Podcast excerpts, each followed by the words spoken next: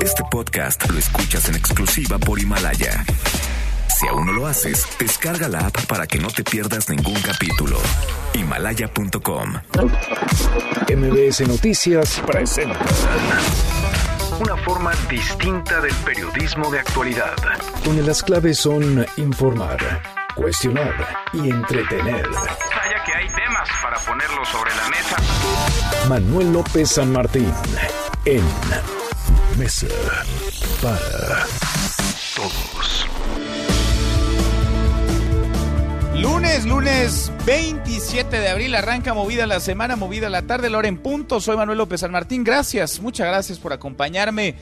Vamos a platicar de todo lo que ha ocurrido. Es una semana esta intensa, hemos tenido días, semanas, llevamos meses ya movidísimos, llenos de información. Hoy el presidente López Obrador asegura que no le gustan los boditos que utilizan algunos empresarios, particularmente quienes parecen brincarse ante la desesperación, las políticas del gobierno federal para encontrar no otra cosa, ¿eh? soluciones, respuestas, certidumbre para no cerrar empresas, para no perder empleos. Vamos a platicar del asunto porque la propia Subsecretaría de Industria y Comercio la Secretaría de Economía está calculando, previendo para México una crisis inédita. Hemos platicado de esto una y otra vez. La consecuencia de la pandemia del COVID-19 en materia económica podría ser o está siendo desastrosa. No solamente todos los días se pierden empleos, una crisis tan profunda como esta podría no tener retorno, podría llevarnos como país a muchos años o meses al menos de un panorama negro. Muy negro. Sobre panoramas negros y jalones de oreja, la Organización para la Cooperación y el Desarrollo Económico, la OCDE, le dice a México que muy a pesar de Hugo López Gatel, su secretario de Salud, y de lo que ha reiterado una y otra vez, sí se necesitan hacer más pruebas. México es uno de los países con menor aplicación de pruebas dentro de la OCDE y para poder detener una escalada y a gran velocidad de contagio se necesita pruebas, si no va navegando a ciegas, va navegando sin rumbo y sobre el COVID-19 el planeta entero ha alcanzado ya los 3 millones de casos confirmados, 3 millones de casos positivos de coronavirus. Mucho que poner sobre la mesa esta tarde, arrancamos con las voces y las historias de hoy. Las voces de hoy. Andrés Manuel López Obrador, presidente de México. Ese aval no podemos nosotros otorgarlo. No queremos endeudar al país y además no me gusta mucho el modito de que se pongan de acuerdo y quieran imponernos sus planes. Carlos Salazar, presidente del Consejo Coordinador Empresarial. interés superior de México y esperamos que este interés sea plasmado en cada una de las propuestas que escucharemos de cada uno de nosotros. Luisa María Alcalde, secretaria del Trabajo y Previsión Social. por ciento de las empresas de los negocios cumplen con la normatividad y el, tre- y el 13% no cumple. Boris Johnson, primer ministro de la Gran Bretaña. porque realmente creo que nos acercamos al final de la primera fase de esta emergencia.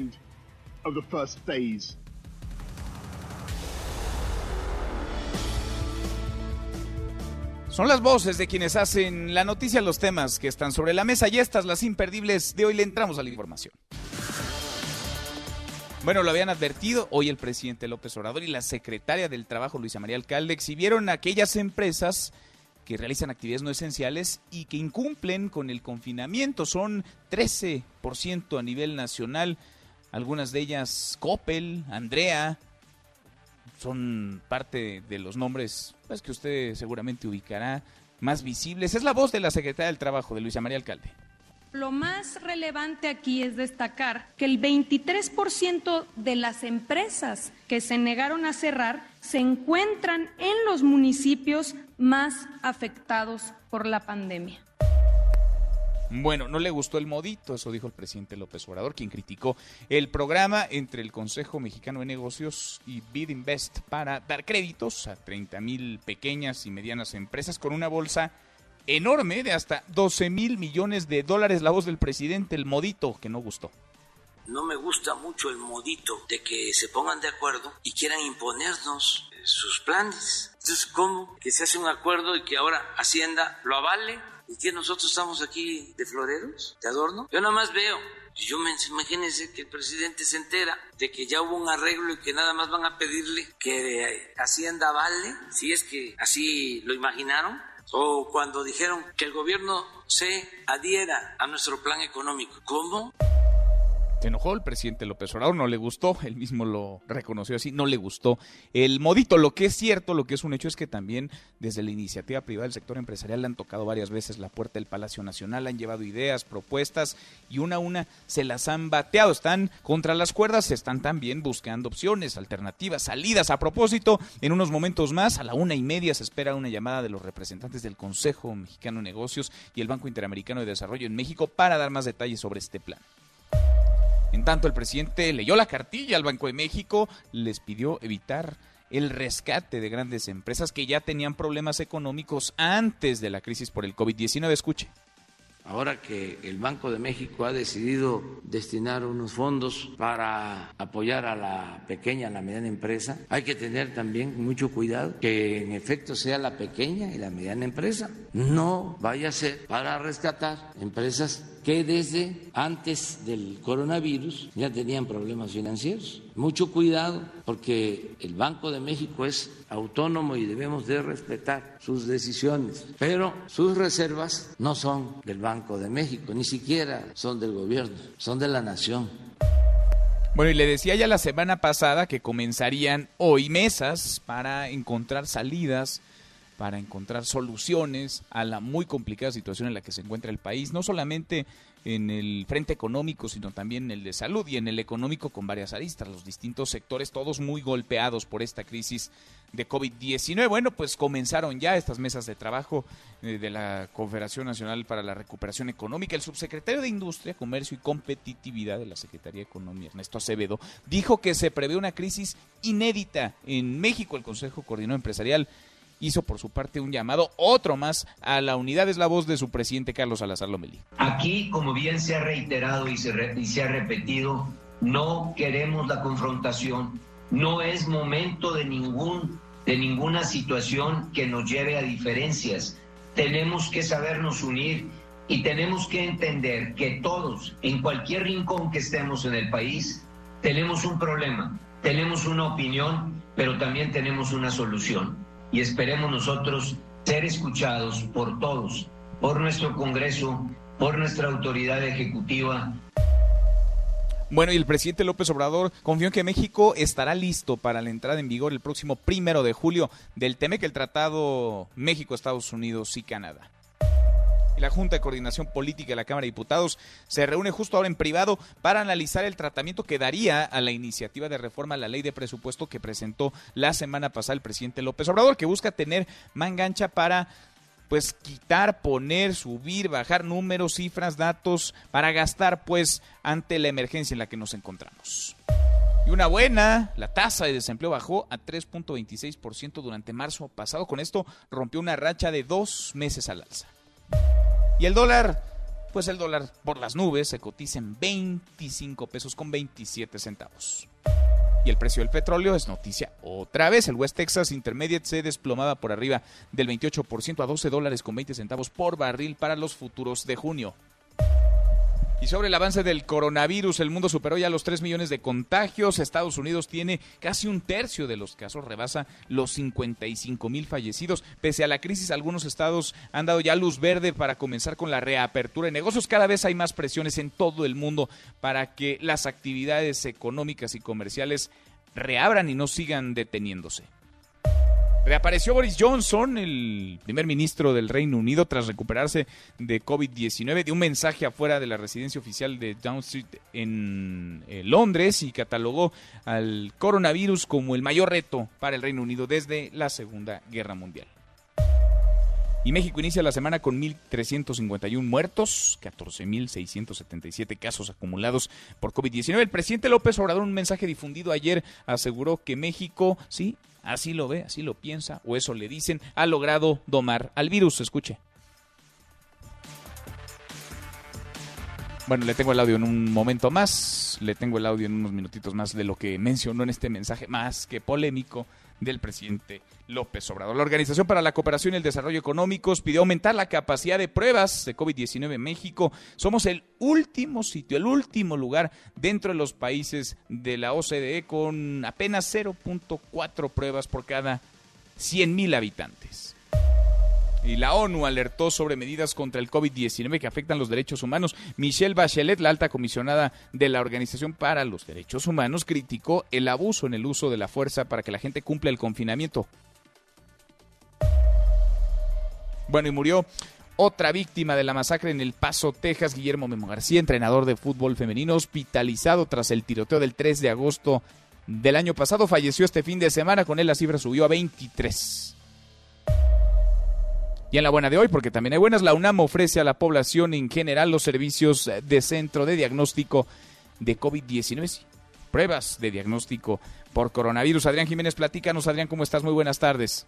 Buenas tardes Manuel, te saludo con gusto igual que al auditorio. La UNAM extendió a la población en general los servicios del Centro de Diagnóstico COVID-19. Dicho centro, ubicado en el Aeropuerto Internacional de la Ciudad de México en instalaciones de la Clínica de Atención Preventiva del Viajero, ofrece atención integral con diagnóstico, seguimiento y asistencia relacionados con el coronavirus SARS-CoV-2. Jorge Baruch, titular de la clínica, refirió que el objetivo principal del centro es brindar un servicio completo a personas con signos y síntomas de COVID. Y es capaz de dar un seguimiento diario a todos los casos confirmados vía telemedicina, esto quiere decir a distancia, a través de plataformas que así lo permiten, para poder verificar el estado de salud de los pacientes con que se confirmen con COVID-19 y que se identifiquen posibles complicaciones de manera oportuna. Para acceder a este servicio es necesario ingresar a la página clínicadelviajero.com.mx, donde se evalúa al paciente para determinar si tiene síntomas compatibles. Posteriormente, si es el caso, se proporciona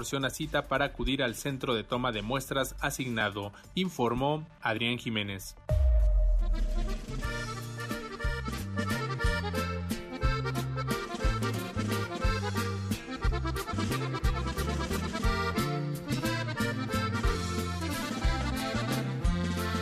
Mi querido Miyagi, José Luis Guzmán, ahora sí, pues me destanteaste. Por decirlo menos, ¿cómo estás Miyagi? Buen lunes.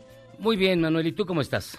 Bien, a todo. ¿Qué estamos, ¿Qué estamos escuchando y por qué estamos escuchando lo que escuchamos, Miyagi? Fíjate que fue noticia el fin de semana que apareció en redes sociales este extraño corrido. Un corrido que habla de algo que ha dado en llamar la República del Río Grande, donde habla de los gobernadores del norte del país que se han unido para trabajar a veces incluso a contracorriente del gobierno federal en esto de la pandemia por el coronavirus.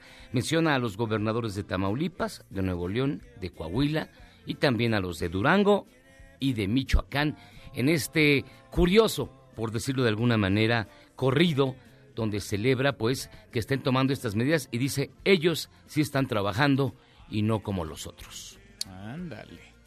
Mira, ya le entran también a la politización, porque algunos, a ver, algunos lo hacen sí, seguramente por una preocupación real y genuina.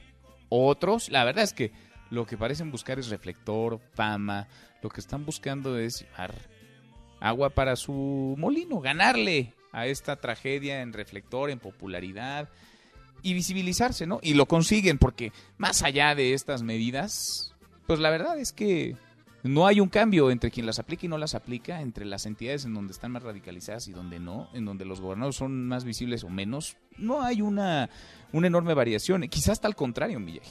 Sí, claro. De hecho, no hay, no hay tanta diferencia. Pero bueno, en, en la política, como bien lo sabes, Manuel, los espacios nunca quedan vacíos, todos se llenan y tendría, tendría mucho sentido que se intentaran crear o erigirse liderazgos a través de lo que ocurre con la pandemia, estén o no en lo correcto en la aplicación de las medidas. Hay que ver, a mí se me hizo muy curioso la aparición de este, de este corrido de la llamada República del Río Grande, porque parece ser entonces que estamos en dos Méxicos, el del norte y el del sur, y eso es preocupante, cada vez más Muy. divididos, Manuel. Muy preocupante y que llegue además a la música, ¿no? Y a esta música que es tan popular, porque lo habíamos escuchado ya algunos senadores que quieren, pues sí, para sus estados dinero y dicen es que nosotros aportamos tanto y nos regresan tanto. Cierto, pero También te acordarás por ahí las palabras de Gabriel Cuadri hace algunos meses donde decía que casi, casi para México era un lastre una parte del sureste, ¿no? Así es. sí, de hecho, criticadísimo porque decía que parte de los estados del sur, del sureste, eran este casi casi de adorno y que había que pues de separarnos de ellos, lo cual es una completa tontería. Pero bueno, pues las divisiones, Manuel, a todo lo que dan con la tragedia del, del coronavirus en, de escenario, la crisis económica y lo que se acumula esta semana. Pues sí, las, las divisiones, diría yo también, las mentes tan cerradas, la falta de inteligencia en algunos y por supuesto, pues la ambición política, el oportunismo disfrazado de preocupación. Pero sí, está polarizado este país desde hace un buen rato y en la pandemia eso no cambia. Miyagi, te mando un abrazo y nos escuchamos un ratito. Nos escuchamos al rato, Manuel.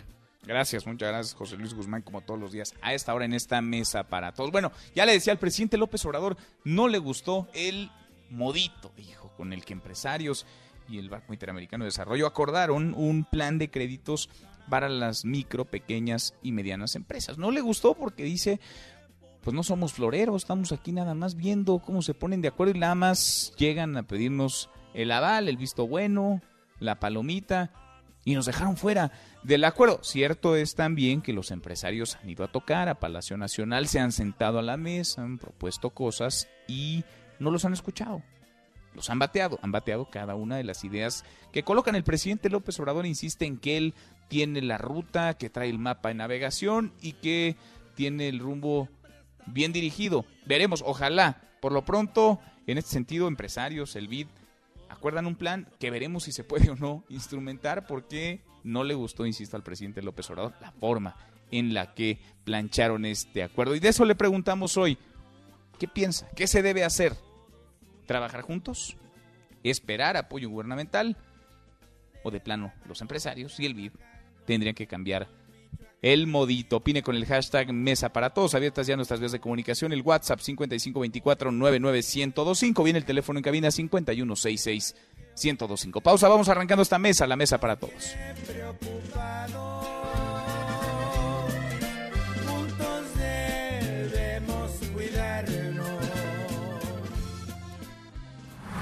No te levantes. Podrías perder tu lugar en la Mesa para Todos con Manuel López San Martín. Regresamos. Este es su archivo muerto en Mesa para Todos.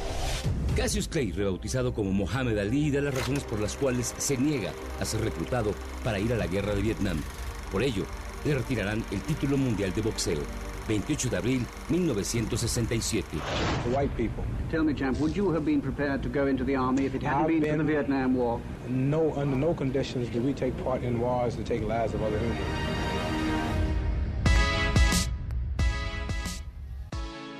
volvemos a esta mesa, la mesa para todos, muy económica la mañanera hoy del presidente López Obrador, el presidente que se enojó por el modito de algunos empresarios o del sector empresarial élite en nuestro país. Rocío Méndez, la mañanera de hoy. Rocío, ¿cómo estás? Muy buenas tardes. ¿Qué tal, Manuel? Efectivamente, el presidente Andrés Manuel López Obrador de principio cuestionó los anuncios del Banco de México para apoyar a empresas afectadas por la cuarentena por el coronavirus. Vamos a escuchar.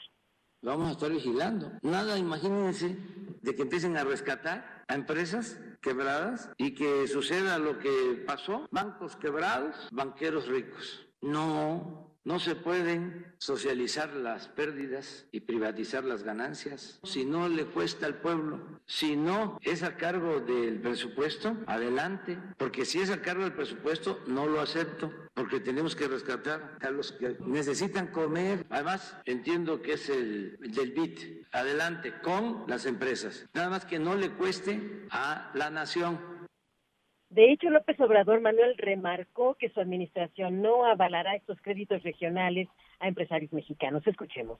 Ese aval no podemos nosotros otorgarlo. No queremos endeudar al país y además no me gusta mucho el modito de que se pongan de acuerdo y quieran imponernos sus planes. ¿Cómo? Que se hace un acuerdo y que ahora Hacienda lo avale y que nosotros estamos aquí de floreros, de adorno, que el gobierno se adhiera a nuestro plan económico. ¿Cómo? Es mucha la prepotencia. A nadie de los que estamos aquí les va a gustar que apliquemos un FOBAPROA 2 Hoy, Manuel, se reportó que 13% de los negocios mexicanos no han cumplido con la cuarentena frente a los riesgos de contagio masivo del coronavirus, por lo que se insistió en que hay que cumplir con el cierre temporal de empresas hasta que así lo dispongan autoridades sanitarias. Y al hablar de las afores de las que se han desatado varias versiones, incluso que se busca poner estos recursos de los fondos del retiro bajo la administración de, de, una entidad del Estado y las quejas que ello implicaría por la falta de transparencia y rendición de cuentas, el presidente López Obrador advirtió que sí vendrán revisiones sobre las afores pasada la emergencia sanitaria. Vamos a escuchar. Acerca de los afores, va a haber un momento, pasando esta situación de inestabilidad económica, va a haber momento para revisar lo que se hizo en el periodo neoliberal de privatizar los ahorros, las pensiones de los trabajadores. Hay que buscar una solución. Si no se actúa, los trabajadores van a recibir menos de lo que ahorraron. Eso es preocupante. Por eso requiere de un rescate. México está listo para la entrada en vigor del TEMEC el próximo primero de julio, como anunció Estados Unidos. Nuevamente el presidente López Obrador.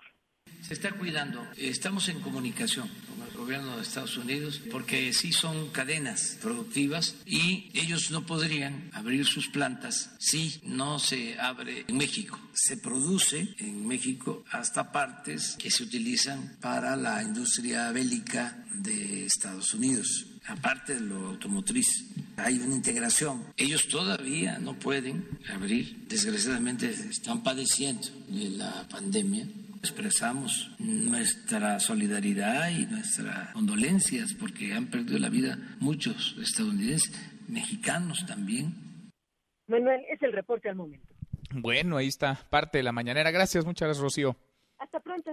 Hasta pronto, muy buenas tardes. Económica, muy económica. El presidente molesto por el modito de algunos empresarios que se brincaron al gobierno federal por desesperación, porque pueden sentarse a la mesa con el BID directamente, por lo que usted quiera, pero no invitaron en la negociación ni en el acuerdo al gobierno del presidente López Obrador. No cayó nada bien eso en el Palacio Nacional. Y quizá lo que no cayó bien tampoco, pero en la Cámara de Diputados fue una propuesta, una iniciativa del presidente López Obrador que intenta, que busca que se modifique una serie de reformas a la Ley Federal de Presupuesto y Responsabilidad Hacendaria para que el presidente en este momento de crisis en el que nos encontramos pueda tener manga ancha y modificar lo que habían avalado ya a finales del año pasado como presupuesto para este 2020 las diputadas, los diputados. Angélica Melina, hay reunión de la Junta de Coordinación Política en San Lázaro. ¿Cómo te va, Angélica?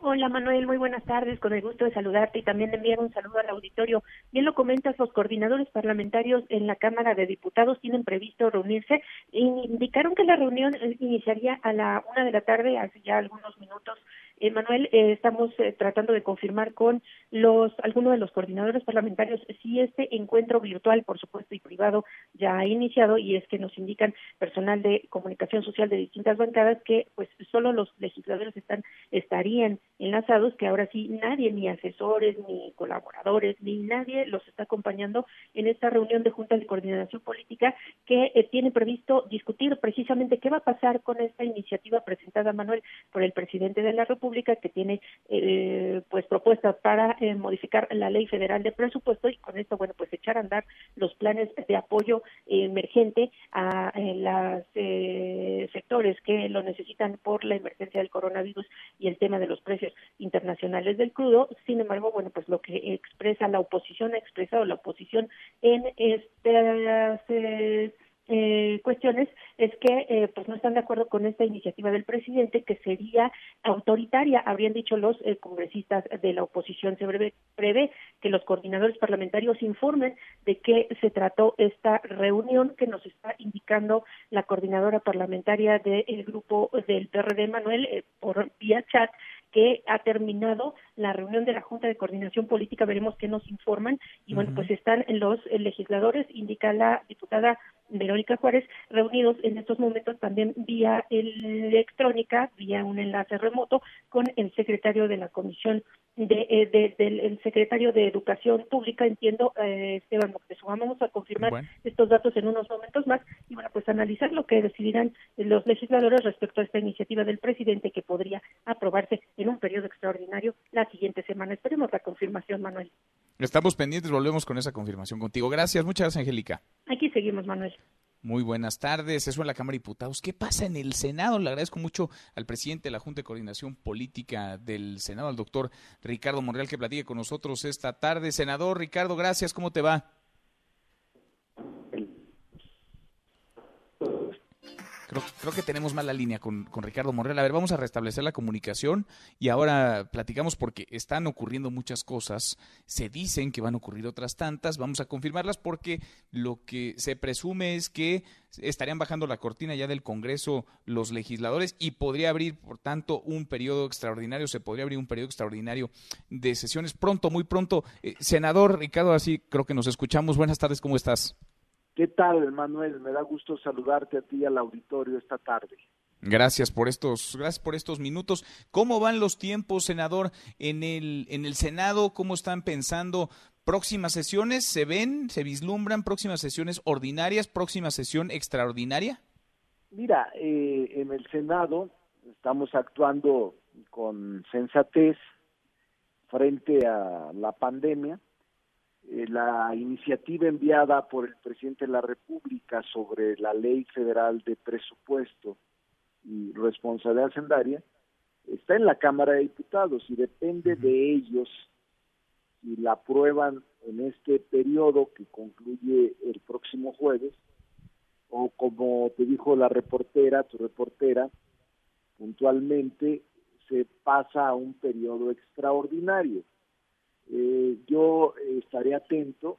Nosotros habíamos previsto incluso poder convocar para el próximo jueves, el día último del periodo de sesiones. Sin embargo, si no tenemos la minuta de la Cámara de Diputados, y según escuché, lo dejarán hasta la próxima semana para un periodo extraordinario, nosotros estaremos atentos solo que no perdamos de vista que día que pasa entraremos a la fase más aguda y más crítica de la pandemia, de la fase 3. O sea, lo ideal sería esta semana. Eh, lo ideal sería esta semana. Sin embargo, creo que no pueden transitar y cada día que pasa se eh, pues se complica por la pandemia estamos anunciados que la primera semana de mayo podría ser la de mayor crisis, los primeros días de mayo y los últimos de abril.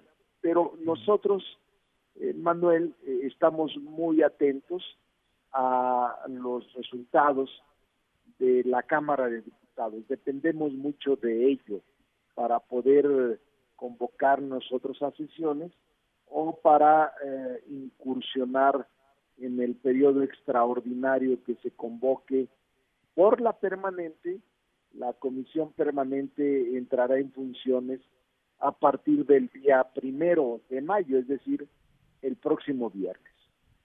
Ahora, hay senadores de distintos partidos, prácticamente todos los partidos, que han expresado su deseo de sentarse a dialogar, a discutir y quizá aprobar pues eh, alguna ley, alguna modificación, alguna reforma para hacer frente sobre todo a la crisis económica, más allá de la crisis sanitaria por el COVID-19, a la emergencia económica en la que nos encontramos a consecuencia de lo mismo, más allá de la pista de lo que ocurre en la Cámara de Diputados, ¿esto podría ser posible, es viable o no, senador? ¿Hay algo hoy eh, sobre la mesa que se pueda realmente discutir y votar?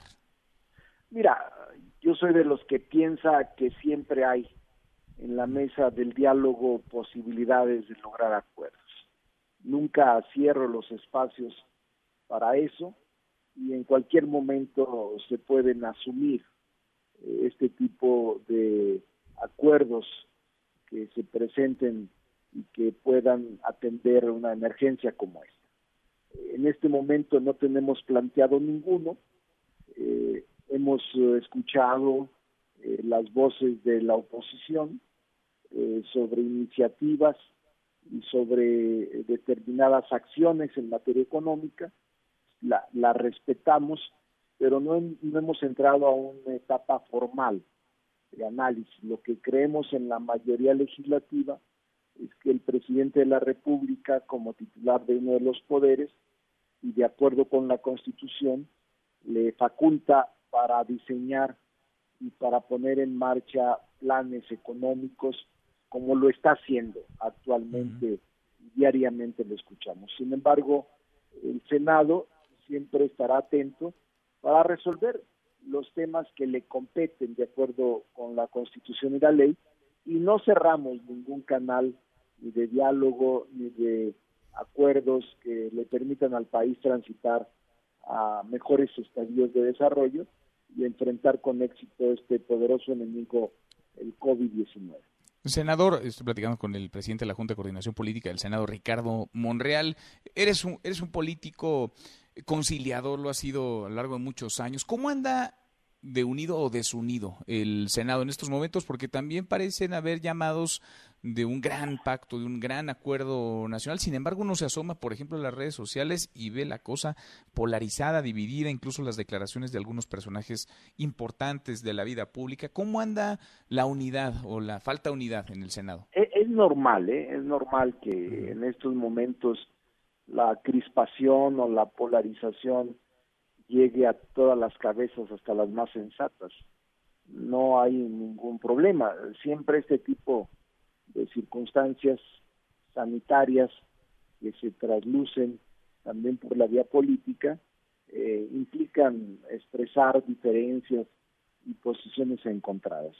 No, yo en, en términos generales, Manuel, he estado reuniéndome o más bien hablando telefónicamente o a través de las redes con todos los coordinadores. Han actuado de manera muy sensata. Ayer hablé por la tarde noche con el senador este Osorio Chong, y luego con el senador Curi del PAN, del PAN y luego más tarde con el senador Dante, también con el senador eh, Miguel Ángel Mancera y yo los veo en una actitud prudente, en su posición política.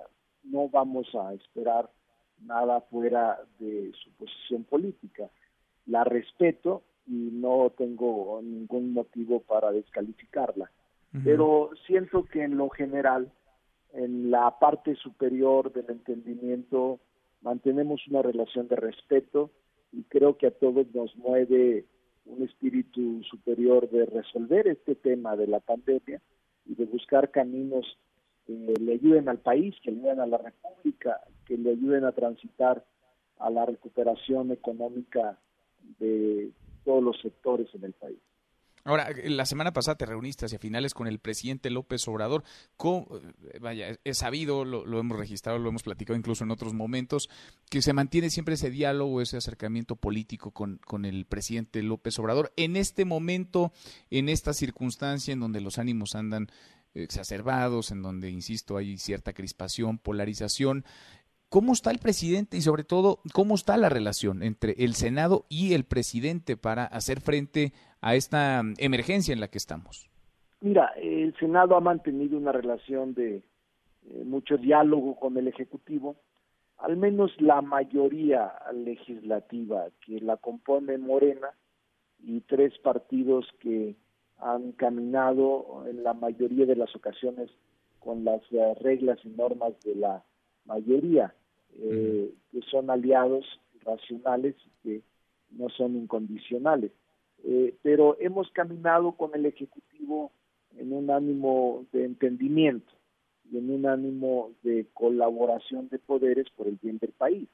No podría ser de otra manera que el movimiento que él construyó durante muchos años eh, estuviese en confrontación directa con él, o sea, eso no es concebible, ni ahora ni nunca lo ha sido. Entonces caminamos con mucha racionalidad y con eh, también una actitud franca con el Ejecutivo en las políticas públicas y en el diseño de una agenda común. ¿Y sería deseable un, este gran acuerdo, un llamado desde la presidencia al que me claro. sumaría el Senado? ¿Y se, y, se ve viable o no? ¿Sí? Sí, si hay ánimo. El presidente, el día que lo saludé, la última ocasión, se han intensificado ahora más las reuniones con él por razones obvias, frente a lo que está pasando, que es era inesperado o es inesperado, es inédito, es una emergencia la más grave que yo haya visto en las últimas décadas y esto nos obliga a estar dialogando, colaborando, intercambiando puntos de vista. Y lo vi la el viernes de la semana, este apenas hace dos, tres días. Y lo vi con una actitud muy serena, muy firme, Manuel, eh, muy claro en su visión de enfrentar la pandemia, sin titubeos, eh, muy animado, no lo vi eh, ni con un ápice de preocupación en el sentido de eh, estar ausente en la problemática o en el enfrentamiento a la pandemia, no, al contrario, lo vi con mucha lucidez, lo vi con mucho aplomo, eh, pero además eh, con mucha información en materia económica, en materia social, en materia este, incluso de política exterior y de los instrumentos jurídicos que hacen falta y que necesariamente tendrán que ser aprobados por el legislativo, si no, no tendrán ninguna validez. Entonces lo vi muy bien, lo vi este, con mucha serenidad y juicio, y eso a mí me da mucha tranquilidad como titular eh, del Ejecutivo Federal, eh, ver a un titular así y ver a una personalidad eh, como la del presidente López Obrador, con mucha claridad en la posibilidad de sacar adelante al país con honestidad y con mucha firmeza, creando un escenario de que estamos en el camino correcto. Así lo vi yo. Quizá me gane mi parcialidad, no lo oculto, y quizá me gane en algunos radioescuchas una actitud de pues, sí que puede decir el del presidente, si son del mismo partido y del mismo movimiento. Puede ser, pero por eso advierto que quizá me gane mi parcialidad, pero lo observé muy sereno, con juicio y con una actitud eh, de mucha claridad frente a los efectos eh, de la pandemia, no solo sanitarios, sino los efectos económicos que son devastadores para la nación y para el mundo. Entonces, eso a mí me da tranquilidad y obviamente mi expresión original a Manuel cuando yo llegué, eh, que iba a varias cosas, eh, de temas legislativos y de temas eh, políticos, fue como integrante del Poder Legislativo, como coordinador de la mayoría legislativa, solo vengo a decirle, presidente, qué me corresponde hacer, dónde ayudo, porque esta pandemia es eh, un enemigo, un adversario de todos, de todas, independientemente del signo, el color, la religión o la condición social en la que te encuentres. Y esta posición la he asumido con mucho eh, rigor, con mucho vigor, porque es un momento clave para la vida del país. No podemos, Manuel, estar escatimando esfuerzos, no podemos estar en la mezquindad o en el regateo de lo que me corresponde hacer, porque tenemos que enfrentarla todos juntos, todos y todas, para poder salir adelante en este formidable enemigo público sanitario. Sin duda. Y porque son muchos los frentes que están ahí y lo más sensato, lo que se requiere, lo que urge es unidad, más allá de diferencias, más allá de partidos, más allá de colores, unidad. Senador, como siempre, te agradezco estos minutos. Estoy para servirte, Manuel. Un saludo a todo el auditorio, por favor. Gracias. Igualmente, muy buenas tardes. Es el senador Ricardo Monreal, presidente de la Junta de Coordinación Política de la Cámara Alta. 20 para la hora. Pausa. Volvemos con un resumen de lo más importante del día. Esta mesa, la mesa para todos.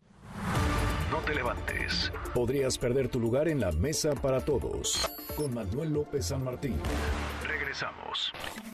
En Mesa para Todos, la información hace la diferencia. Con Manuel López San Martín. Seguimos, volvemos a esta mesa, la mesa para todos. Cruzamos ya la media. Vamos con un resumen de lo más importante del día. Resumen nacional. Bueno, arrancaron ya las mesas a las que convocó el Consejo Coordinador Empresarial para buscar soluciones ante el COVID-19 en sus varias aristas.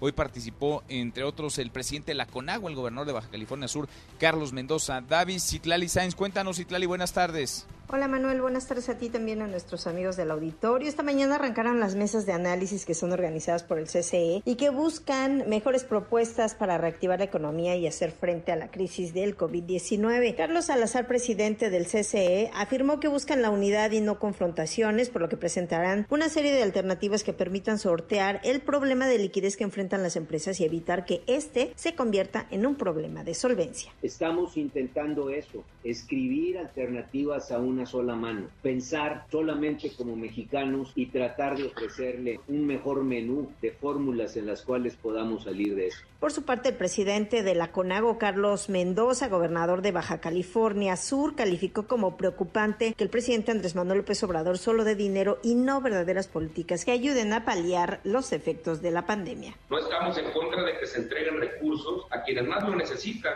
pero los regalos en efectivo terminan siendo aspirinas para tratar una enfermedad grave y compleja y de poco ayudarán en la recuperación económica si no ayudamos a las empresas con recursos temporales y liquidez para que sobrevivan la crisis y mantengan las fuentes de empleo. También en esta mesa participó el subsecretario de Industria y Comercio de la Secretaría de Economía, Ernesto Acevedo, quien advirtió que la recesión económica será profunda y podría durar 19 meses, por lo que reconoció que también será necesario avanzar en una reforma fiscal con menores tasas impositivas. En este foro participan académicos, funcionarios, legisladores, líderes de cámaras empresariales y también sindicatos quienes plantearán propuestas alternativas al Ejecutivo Federal. Manuel es mi reporte, buenas tardes. Gracias, muchas gracias, Itlali. Muy buenas tardes. Vamos a darle una vuelta al país, cómo andan los casos de COVID-19 y lo mucho que pasa, ¿eh? desde protestas hasta actos autoritarios.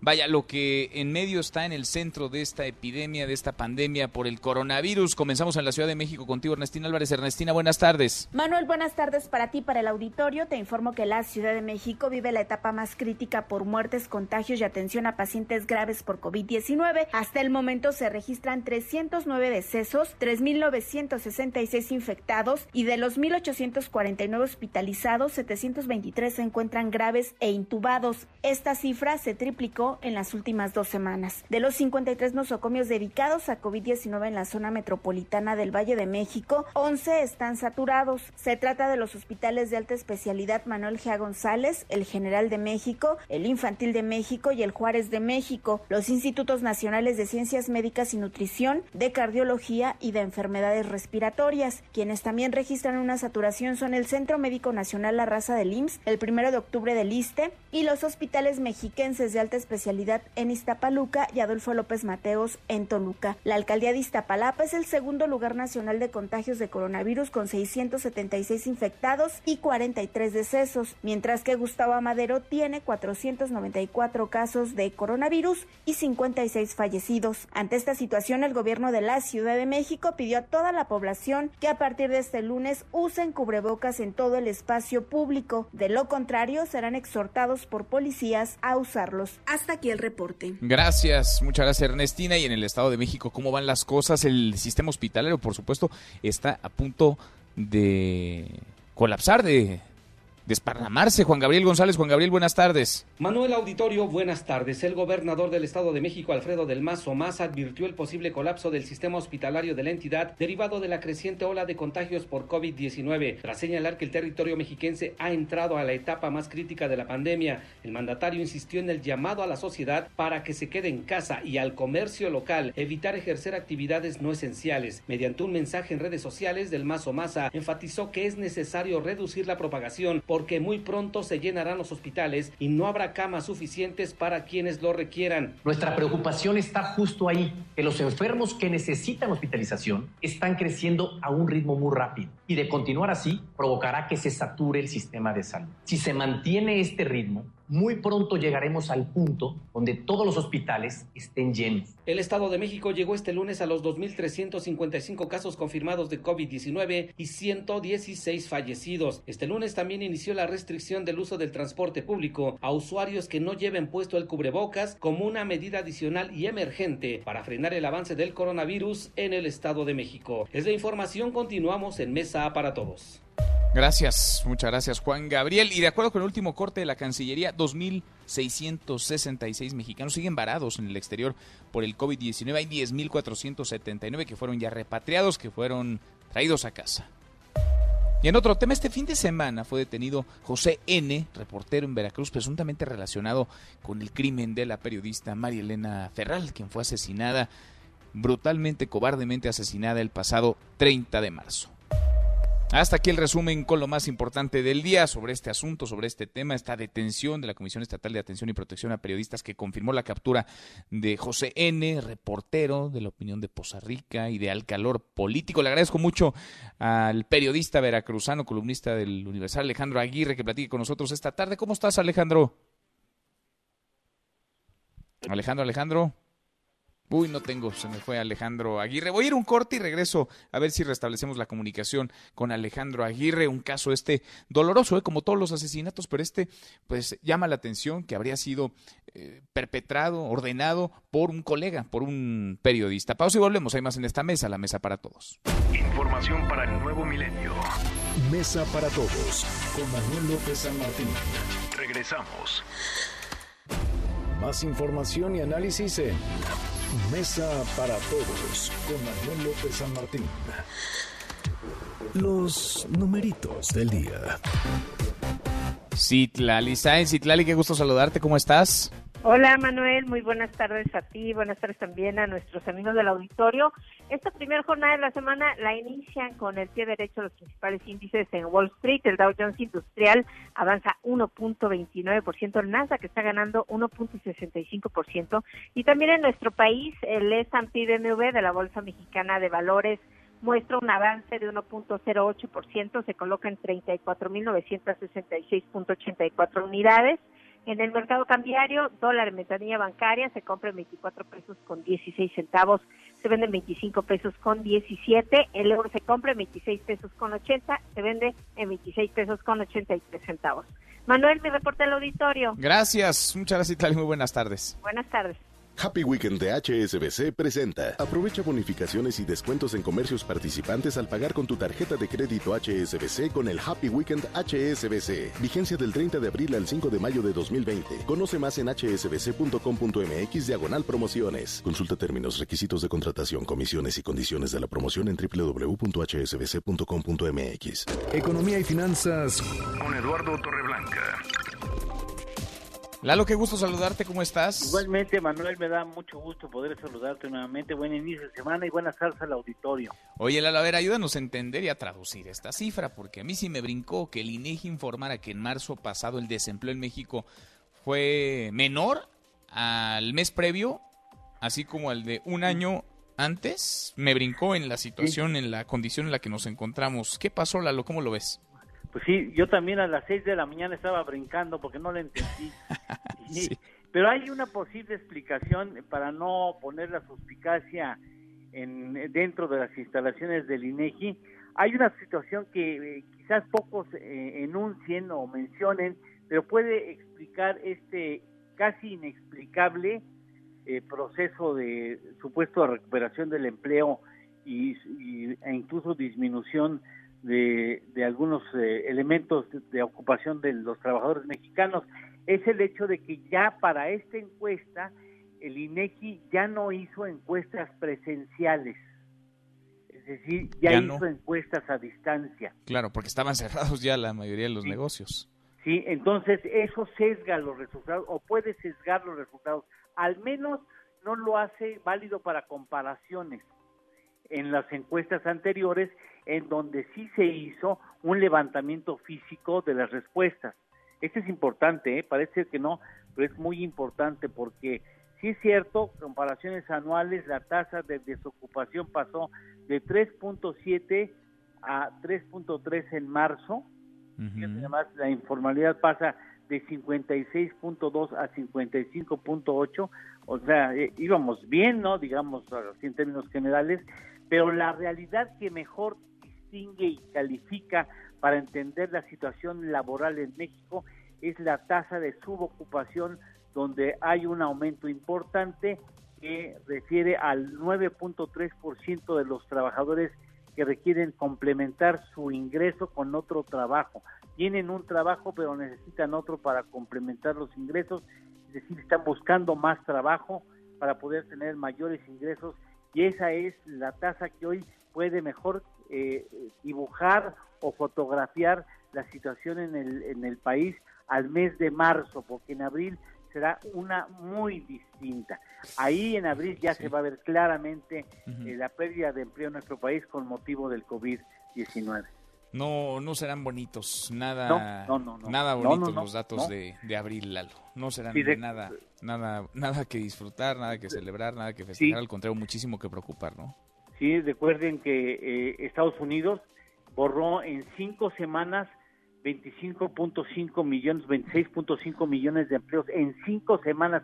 Lo que se había logrado en varios años de bonanza económica se perdió tan solo en mes, casi. en un suspiro. Sí, sí, sí, en cinco semanas. Qué cosa, sí, la realidad. ¿La lo tenemos postre? Por supuesto que sí, está yo pensando cuál será el trabajo más sacrificado. Pues sí, estar limpiando cristales de un edificio mayores a los 11 a los 11, perdón, a los 100 metros de altura para ganar 200 pesos por día y tener un, gasto de médico de, o gasto de vida de hasta 100 mil pesos, se me hace la verdad que sí es un salario pues temerario. ¿eh?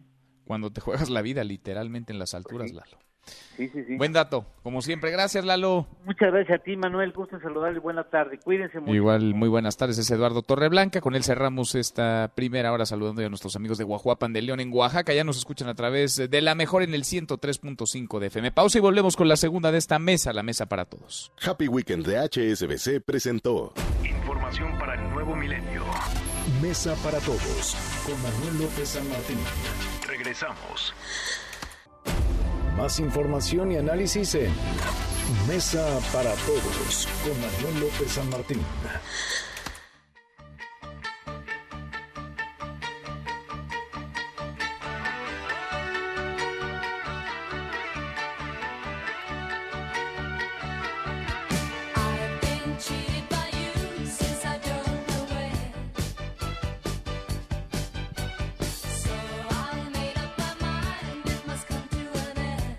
La hora en punto, dos de la tarde, gracias que nos acompaña. Soy Manuel López San Martín, arrancamos la segunda de esta mesa para todos. Es lunes, movida, arranca la semana, lunes 27 de abril. Vamos a revisar las redes, cómo se mueven las cosas en Twitter.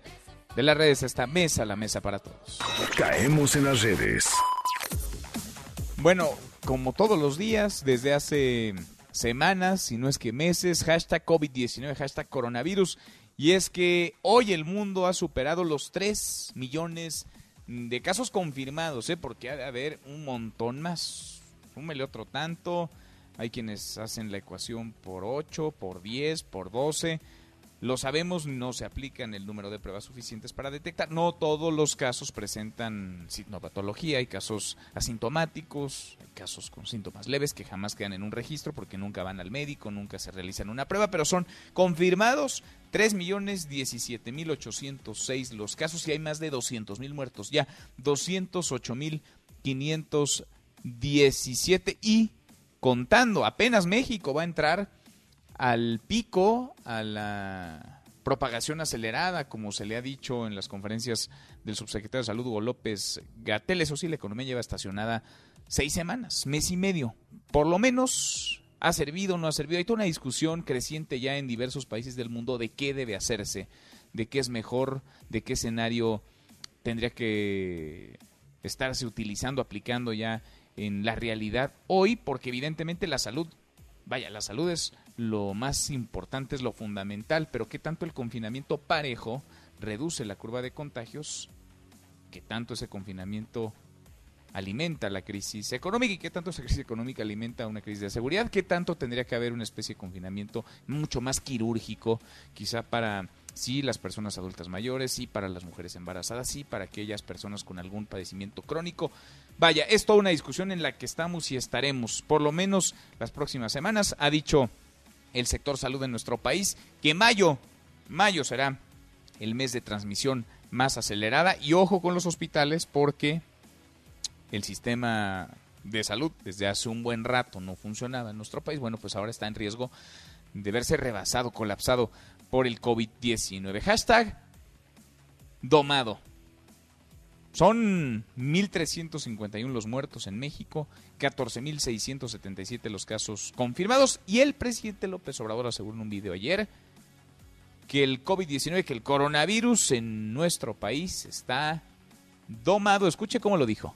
Vamos bien porque se ha podido domar la epidemia y en vez de que se disparara, como ha sucedido desgraciadamente en otras partes, aquí el crecimiento ha sido horizontal y esto nos ha permitido prepararnos muy bien para tener todo lo que se requiere. Bueno, es lo que dice el presidente Andrés Manuel López Obrador. ¿Usted qué piensa? Eh? ¿Usted qué piensa? Porque, pues domado, domado, con el número creciente, tampoco, ¿eh? Tampoco lo parece así a simple vista. Para ilustrar, en los primeros 50 días de la pandemia en el país se acumularon 6.297 casos. Tan solo en los últimos días la cifra supera los 8000. ¿Domado? El escenario más viable hasta ahora, lo que han dicho las propias autoridades, es que se reactiven las actividades el primero de junio en algunos municipios que no presenten contagios a mediados de mayo. Es un escenario, es una estimación, es un cálculo, se revisa, se analiza, con base en estos cálculos se decide, pero Ojo que pueden cambiar. Es más, ojo que seguramente, muy probablemente va a cambiar y el confinamiento difícilmente terminará con el último día de mayo.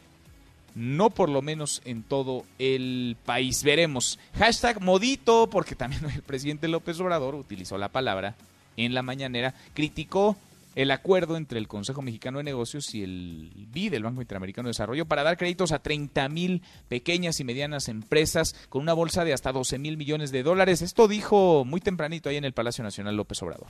No me gusta mucho el modito de que se pongan de acuerdo y quieran imponernos sus planes. Entonces, ¿cómo? Que se hace un acuerdo y que ahora Hacienda lo avale y que nosotros estamos aquí de floreros, de adorno. Yo nada más veo yo me imagínense que el presidente se entera de que ya hubo un arreglo y que nada más van a pedirle que Hacienda vale, si es que así lo imaginaron, o cuando dijeron que el gobierno se adhiera a nuestro plan económico. ¿Cómo? Bueno, eso dice el presidente López Obrador. No le gustó que los empresarios construyeran su propio acuerdo con el Banco Interamericano de Desarrollo, aunque sobre el tema hay muchas reacciones por ejemplo, de Coparmex o del Consejo Coordinador Empresarial. El presidente Coparmex, Gustavo Diollos, tuiteó, para enfrentar la crisis económica causada por el COVID-19, el presidente López Obrador no ayuda ni se deja ayudar, pero sí miente. El programa de financiamiento con el Banco Interamericano de Desarrollo y el Consejo Mexicano de Negocios para 30 mil empresas no involucra, como dijo, recursos públicos. Acá estamos en modo de apoyo. Y él y también Carlos Salazar Lomelí, el presidente del Consejo Coordinador Empresarial, le mandó un mensaje a López Obrador. Escúchelo. Aquí, como bien se ha reiterado y se, y se ha repetido, no queremos la confrontación. No es momento de, ningún, de ninguna situación que nos lleve a diferencias. Tenemos que sabernos unir y tenemos que entender que todos, en cualquier rincón que estemos en el país, tenemos un problema, tenemos una opinión pero también tenemos una solución y esperemos nosotros ser escuchados por todos, por nuestro Congreso, por nuestra autoridad ejecutiva.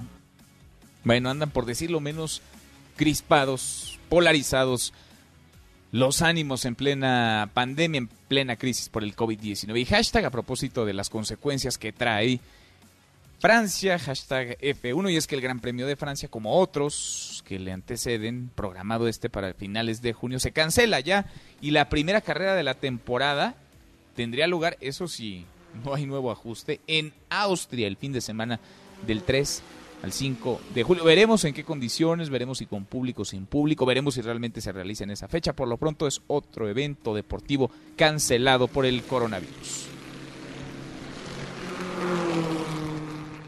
Deportes. Con Nicolás Romay. Querido Nico, qué gusto saludarte, ¿cómo estás? Muy bien, Manuel, igualmente, con el gusto de saludarte a ti y a toda la gente que, que nos acompaña, lo dices muy bien, posibles escenarios que, que no dejan de ser eh, suposiciones y, de alguna manera buenas intenciones pero que a lo mejor están lejos de, la realidad, ¿no? Eh, estamos viendo una situación sin precedentes en donde los eventos masivos están intentando reaccionar de la mejor manera, no los juzgo, porque están intentando salvar su industria, pero está siendo muy complicado. Aquí en México no se ve para cuándo podamos regresar al fútbol, por decirte un ejemplo, por más que, que haya eh, buenas intenciones de decir, oye, vamos a reactivarlo, ¿de qué manera lo vas a reactivar, no? Eh, la logística para reactivarlo es muy complicada, Manuel, entonces tenemos que ser muy cuidadosos en eso porque es un tema de empatía. Hoy tú no puedes pensar, ni siquiera imaginar en hacerle pruebas a los futbolistas cuando hay gente que se está muriendo y que no se pueden hacer las pruebas, ¿no? Porque aquí en México creo que somos el país que menos pruebas ha hecho. Entonces, ¿te imaginas ahora hacerle pruebas a futbolistas sin síntomas y sin necesidad solamente para ponerlos a jugar? ¿Te imaginas el impacto que eso sería eh, para la sociedad? No, es un pésimo es un pésimo mensaje, sí, y ya nos jaló las orejas la OCDE, porque en efecto México es el país que menos pruebas aplica, más allá de que defiendan este método y lo expliquen o traten de explicar y se hagan bolas como queso Oaxaca, ahí está la realidad y ahí está el comparativo. Y tienes toda la razón, Nico, a final de cuentas, pues eh, parecería, si se hace, vaya, si caemos en ese escenario, pues que habría mexicanos de primera y de segunda, ¿no? Que unos importan más porque generan espectáculo, divierten, ganancias y otros menos porque pues para ellos no habría pruebas. Ya pasó en España, Manuel, en donde eh, futbolistas eh, sacaron un comunicado diciendo, a ver, a nosotros no nos vas a hacer la prueba porque nosotros no tenemos la necesidad de que nos hagas la prueba, punto. Hay personas, eh, gente de sanitaria, doctores, enfermeras, gente con síntomas que realmente la necesita. Las pruebas que haya las destinamos para eso. Nosotros ahorita no somos prioridad, o sea, es que el fútbol de verdad, yo creo que es la última prioridad de todas. Primero hay que salvar la vida, ¿no? Así de dramática es la, la situación, ¿no? Entonces, yo creo que en México va a pasar lo mismo. No, no sé si, si de repente vamos a llegar a la instancia de decir, de que la liga diga, oigan, ¿sabes qué? Vamos a reactivar, vamos a encerrar a todos un mes y vamos a hacerles pruebas antes. No estamos, como para hacer mil pruebas a futbolistas cuando no se hacen las mismas pruebas a gente que sí las necesita. O sea, de verdad que no estamos, ¿no? Pero bueno, ya tendremos esta, o no, espero que no tengamos esta plática, pero bueno, si la, si la llegamos a tener, la, la, tendremos. Pero yo, yo espero que, que de alguna manera se priorice la sensatez, el humanismo. Eh, el corazón, que, a veces los dueños del fútbol mexicano entiendo que no lo tienen tanto, pero que, en esta ocasión sí, ¿no? Porque me parecería catastrófico eh, el tener que debatir esto, ¿eh? Ojalá que no, no creo, ¿eh? Ojalá, ojalá que no lleguemos a esa discusión. Nico, ojalá. Oye, por lo pronto, pues no hay, ¿no? Este, fecha, por supuesto, fechas en general mm, por parte de la, de la FIFA para pues para que los equipos puedan prepararse, para que las selecciones puedan programarse. No lo hay porque como insistes, todo se trata hasta ahora de deseos, ¿no? De suposiciones, de buenos deseos, sí, pero es eso, nada más. Totalmente. A mí me, hablan de, de, julio. Es que tenemos que entender que va un poquito de la mano, o sea, que, no es el fútbol y el deporte lo que va a regresar.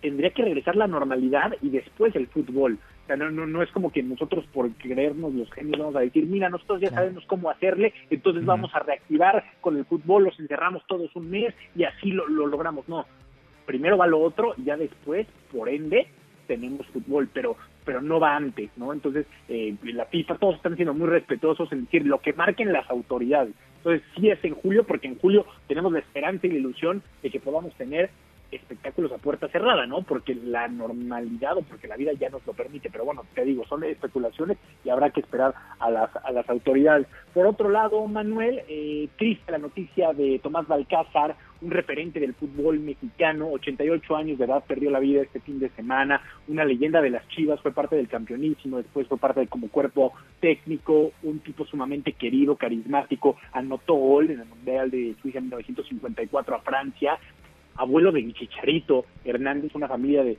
futbolistas. Me tocó estar el año pasado justo en la investidura del Salón de la Fama cuando entra Tomás Balcázar y, es uno de los grandes momentos de, la noche porque de verdad que era un tipo muy querido, ¿no? 88 años de edad, pierde la vida del fin de semana.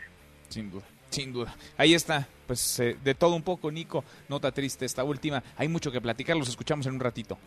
Platicamos en Marca Claro por NBC Radio a las 3 de la tarde de todo lo que está pasando en el mundo del deporte, que, a pesar de que no hay pues sigue teniendo información. Se mueve, un abrazo. se mueve. Abrazo grande, Nico. Es Nicolás Romay con los deportes. Pausa antes, una vuelta por el mundo de la mano de mi tocayo Manuel Marín y volvemos. Además, en esta mesa, la mesa para todos. Internacional. En Estados Unidos, este fin de semana se reportaron casos de envenenamiento por ingesta de cloro tras las polémicas declaraciones del presidente Donald Trump, quien sugirió inyectar desinfectante para combatir el COVID-19. Los casos de intoxicación se reportaron en Nueva York, Texas e Illinois. Por esta razón, las gobernadoras de Michigan y Maryland pidieron al mandatario y a las autoridades estadounidenses ser cuidadosos con sus declaraciones. China envía médicos militares a la capital del Corea del Norte en medio de los crecientes rumores por el estado de salud de su líder Kim Jong-un, quien fue visto en público por última vez el 11 de abril. Hoy el gobierno norcoreano afirmó que este se encuentra bien de salud. Sin embargo, los ojos del mundo están puestos en su hermana Kim Jong-jong, quien sería la sucesora natural del dictador en caso de que los rumores sean ciertos. No te levantes. Podrías perder tu lugar en la mesa para todos. Con Manuel López San Martín. Regresamos.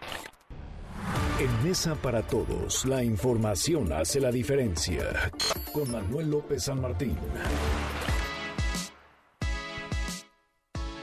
Seguimos, volvemos a esta mesa, la mesa para todos. Hemos dado cuenta del impacto de la emergencia sanitaria en la que nos encontramos por el COVID-19, pero sobre todo las implicaciones económicas. Todos los días, en promedio, unas 20 mil personas están perdiendo su empleo en México.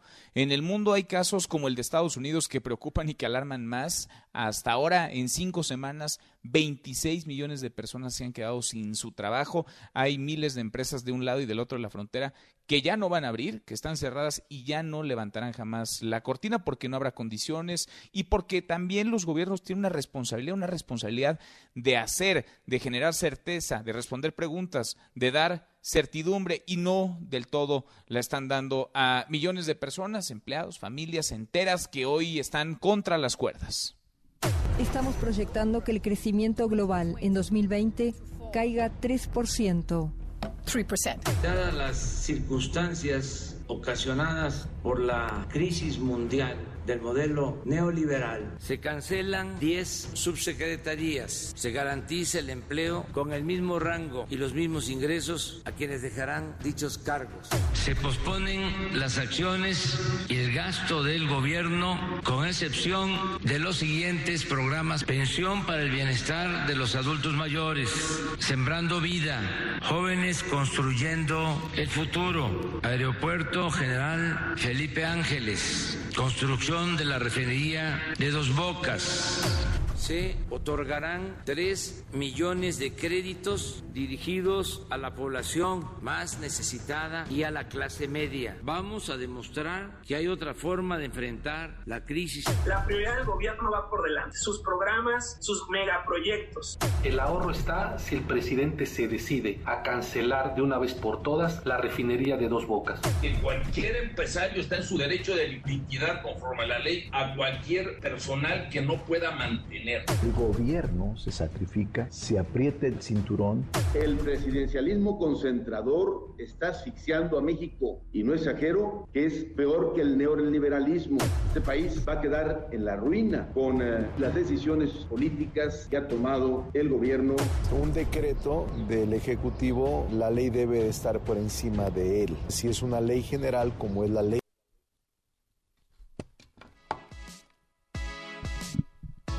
Bueno, ahí la consecuencia económica, el impacto que se ha venido generando y las respuestas que han llegado hasta ahora más de la parte empresarial de la sociedad civil que del propio gobierno. Citlali Sáenz, Citlali, buenas tardes.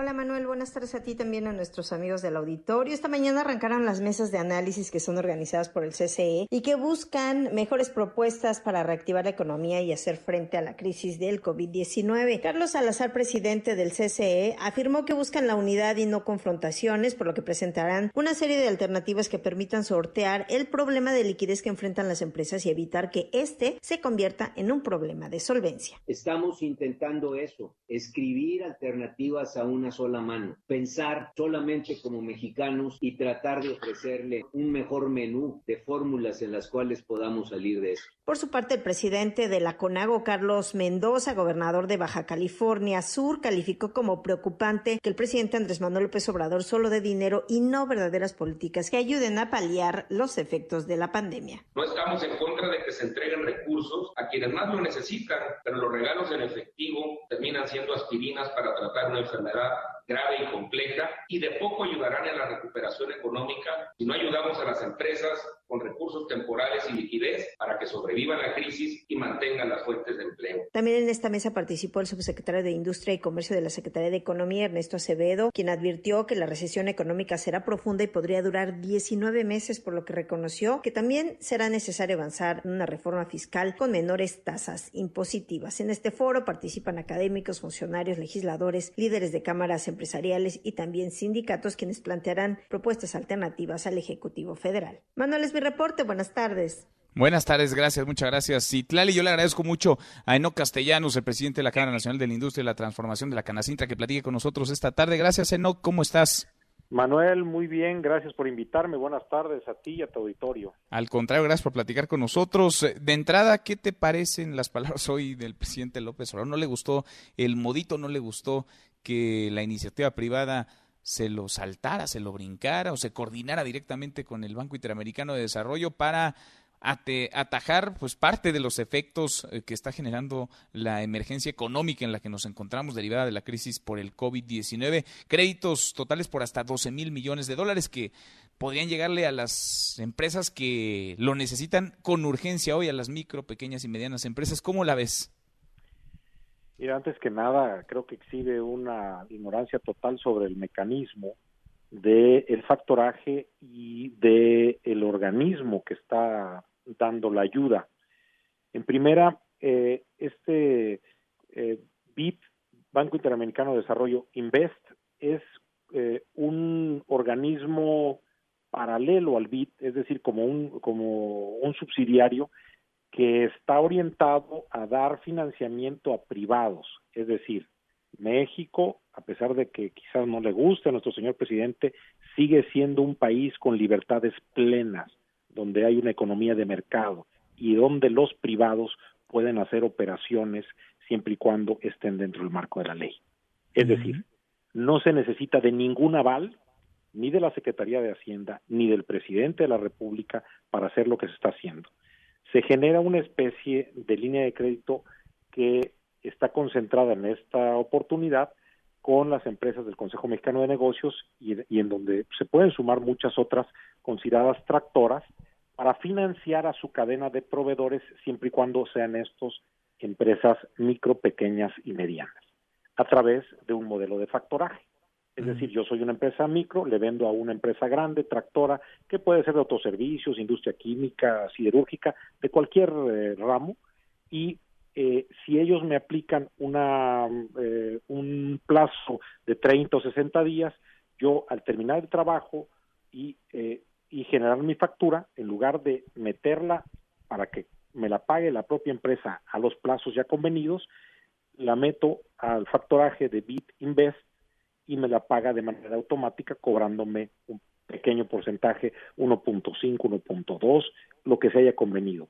Eso es una relación entre privados que nada tiene que ver y que beneficia, que nada tiene que ver con gobierno federal o su aval y que beneficia muchísimo eh, a las micro, pequeñas y medianas empresas para tener liquidez en tanto a que eh, puede financiar operaciones entre 50 y 100 mil dólares, es decir, un millón de pesos o hasta dos millones de pesos.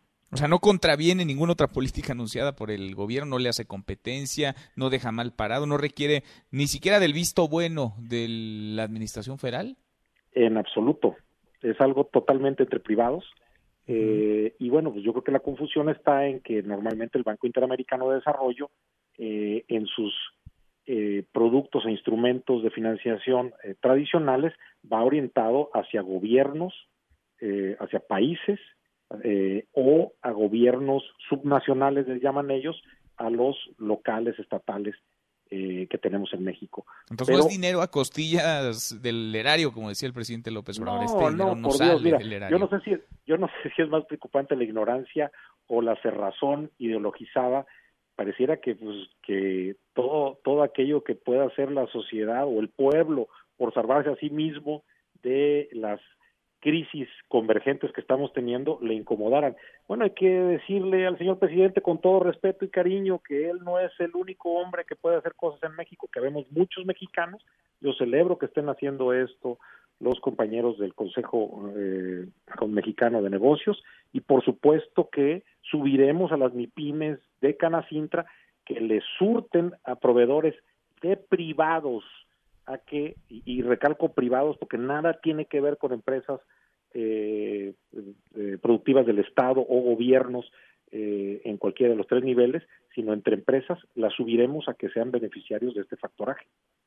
Así de claro, así lo entendemos y así lo, lo registramos en Ahora, ¿Cómo están las empresas hoy? Es decir, tenemos ya seis semanas, prácticamente mes y medio, en este parón en nuestro país generado por el COVID-19, provocado por esta emergencia sanitaria, pero que ha desatado ya una crisis económica. Todos los días hablamos de empresas que difícilmente volverán a levantar la cortina, de empleados que difícilmente volverán a sus lugares de trabajo, que pierden su ingreso, familias completas que se quedan sin su eh, fuente de, financiamiento. ¿Cómo están las empresas hoy? ¿Cómo están las empresas eh, asociadas a la Canacintra en estos momentos? Cuando ha dicho el propio subsecretario de Salud, Hugo López Gatel, vamos, si bien nos va a la mitad de la pandemia en México. Ya hay de, desesperación, Manuel. Eh, hay mucha zozobra porque se está acabando el dinero, se está acabando el flujo que tenían. Yo, yo he repetido hasta el cansancio y, lo seguiría haciendo. Las empresas de menor tamaño, micro o pequeñas, son empresas de economías muy modestas. Hay quienes hablan incluso de, empresarios pobres. A mí no me gusta eh, el adjetivo. Yo hablo de modestia porque son empresas que viven al día en donde incluso el propio empresario, el dueño de la, de la compañía, eh, le da trabajo ya sea a familiares o él mismo está como uno de sus mejores eh, recursos, hablando del recurso humano.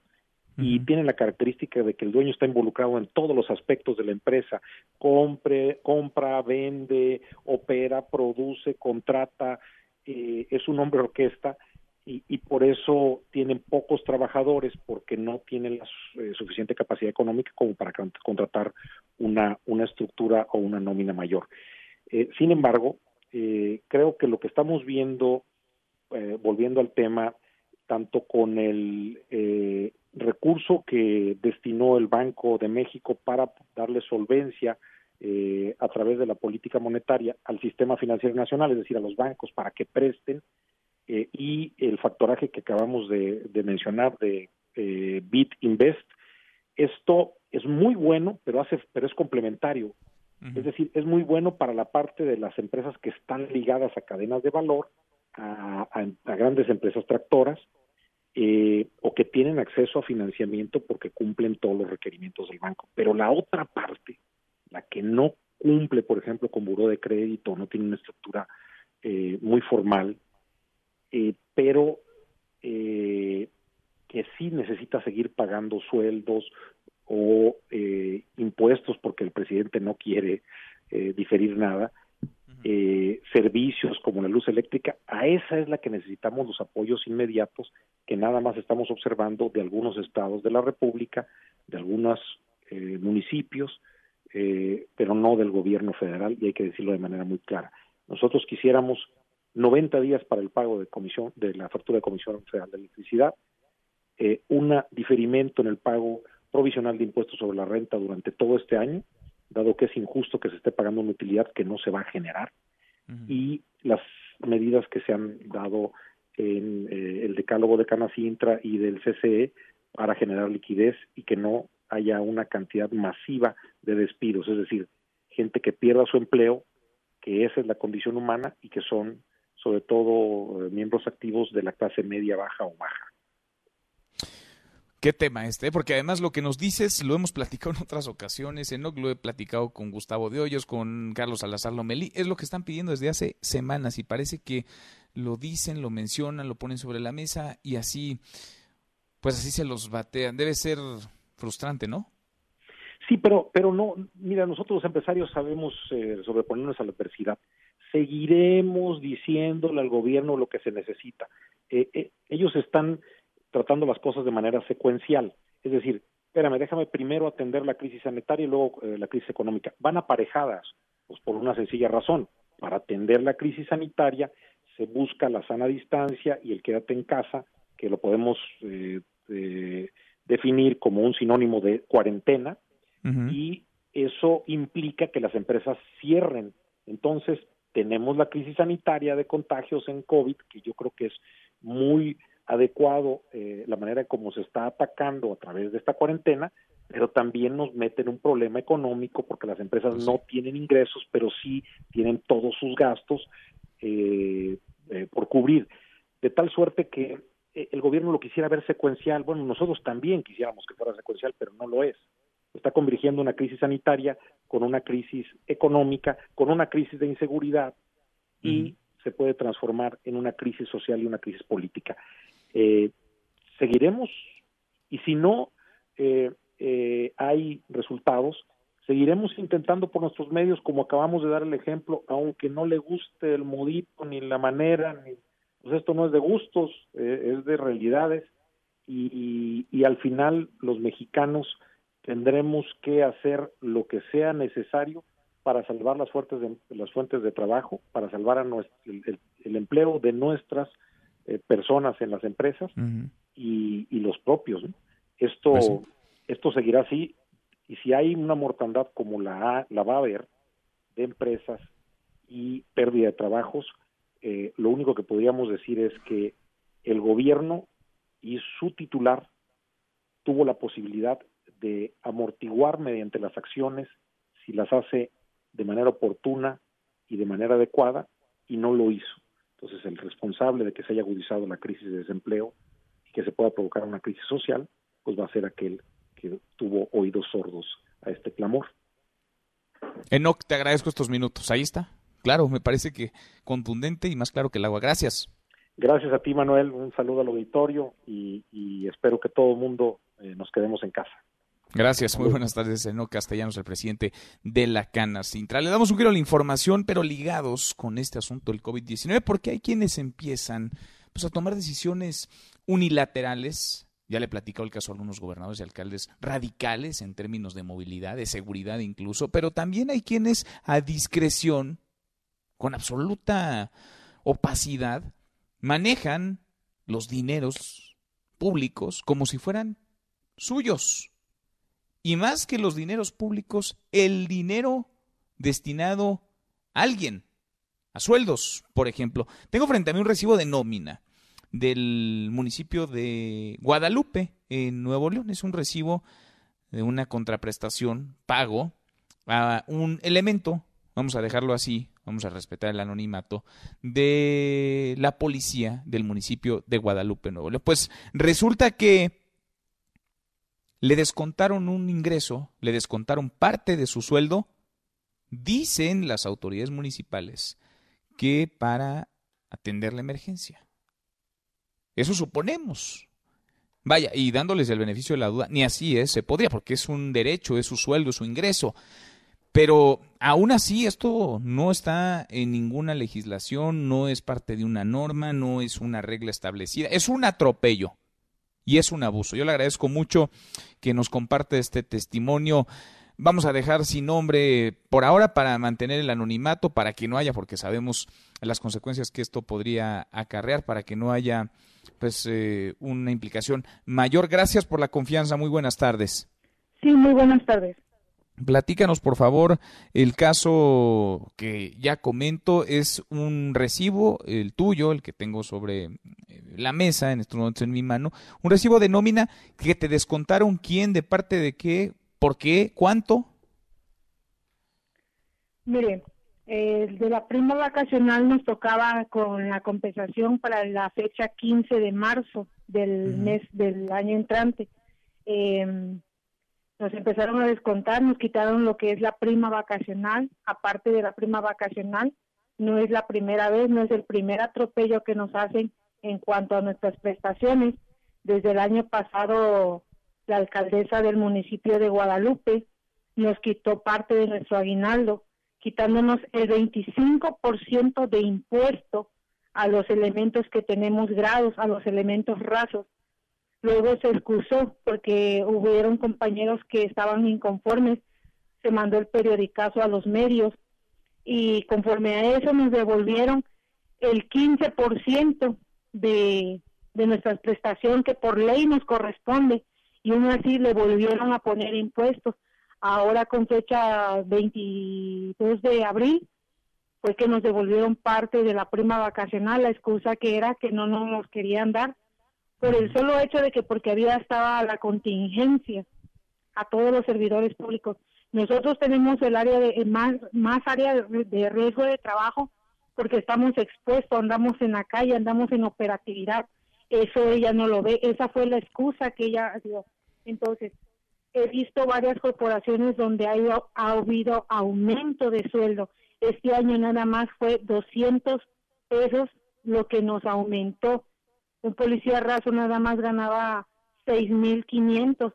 Este año nada más está ganando el policía raso 6.750. Las pruebas son contundentes. En servicio médico estamos bien, bien amolados. Nos quitan 450 por quincena no tenemos, vamos a la clínica, no hay medicamentos, no hay consultas, si tenemos una calentura, lo único, si al caso nos, nos den un paracetamol, no hay, no tenemos servicio médico particular, porque desde administraciones anteriores que ha estado el PRI en esta posición, vamos a ponerlo, no tenemos seguro social, cosa que han prometido las administraciones pasadas no tenemos esa ese esa, ese bienestar hacia nosotros no tenemos derecho a nada. Nada más tenemos otra el uniforme desde el año pasado que nos proporcionaron una pieza de mala calidad ella dio un informe de que nos había le había costado 14 mil pesos por elemento cada uniforme es una tela de mala calidad en la primera lavada se deslavó el uniforme. Eh, eh, sí, es un, es un, rosario de es un rosario de cosas y nos podríamos seguir aquí eh, un buen rato. La alcaldesa vale la pena ponerle nombres. Cristina Díaz, quien fuera hasta hace un par de años senadora del PRI, es alcaldesa en Guadalupe, en Nuevo León. Ahora, ¿les avisaron de esto? ¿Alguien les dijo algo? ¿Sus jefes directos? ¿O nada así, nada más llegó el recibo? Nada más así llegó el recibo, nada más, no nos comentaron nada, dijeron que era por parte de la contingencia que se estaba este, presentando en la actualidad, cuando se supone que esa es una prestación de ley que por ley nos corresponde a nosotros. Ahora, ¿es a todos los policías? ¿Es a todos sus compañeros? Sí. En todos, parejos. Ya nada más son los, los directores y el secretario son los que gozan, están eximidos de ese de esa prórroga. Nada más somos afectados los policías que estamos ahí activos. Bueno, pues queda la pregunta en el aire para la alcaldesa de Guadalupe, Nuevo León, para Cristina Díaz. ¿Por qué? ¿A cuenta de qué? ¿Y a dónde va ese dinero? ¿A dónde se va ese dinero? ¿Por decisión de quién? ¿Cambiando qué o violando qué ley? ¿A dónde va a ir ese dinero y quién lo decidió? Sobre todo, ¿con base en qué? Queda la pregunta ahí en el aire. Yo le agradezco mucho estos minutos. Gracias por platicar con nosotros. De nada. Gracias, muy buenas tardes. Es el testimonio de una mujer policía del municipio de Guadalupe, Nuevo León. Nos confirma todos sus compañeros. A todos les recortaron por decisión unilateral de alguien le preguntamos a la alcaldesa por si fue decisión de ella o alguien más quiso quedar bien con ella o vio Río Revuelto y está tratando de jalar recursos, de llevar agua a su molino, no lo sabemos. Lo que es un hecho es que recortaron de manera discrecional, ilegal diría, ilegítima por lo menos, a los policías en plena pandemia por COVID-19 su sueldo, su salario, parte de él en este municipio de Nuevo León. Cruzamos la media ya a la hora con 37, pausa y volvemos con un resumen de lo más importante del día. Esta mesa, la mesa para todos. No te levantes. Podrías perder tu lugar en la mesa para todos. Con Manuel López San Martín. Regresamos. En Mesa para Todos, la información hace la diferencia. Con Manuel López San Martín. Seguimos, volvemos a esta mesa, la mesa para todos. La hora con 38 le entramos a un resumen con lo más importante del día. Resumen. Resumen.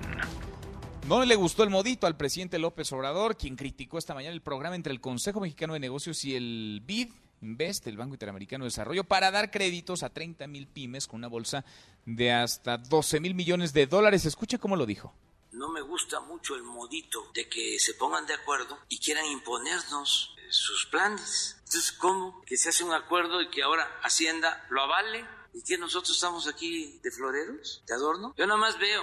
Yo me imagínense que el presidente se entera de que ya hubo un arreglo y que nada más van a pedirle que eh, Hacienda vale, si es que así lo imaginaron, o cuando dijeron que el gobierno se adhiera a nuestro plan económico. ¿Cómo?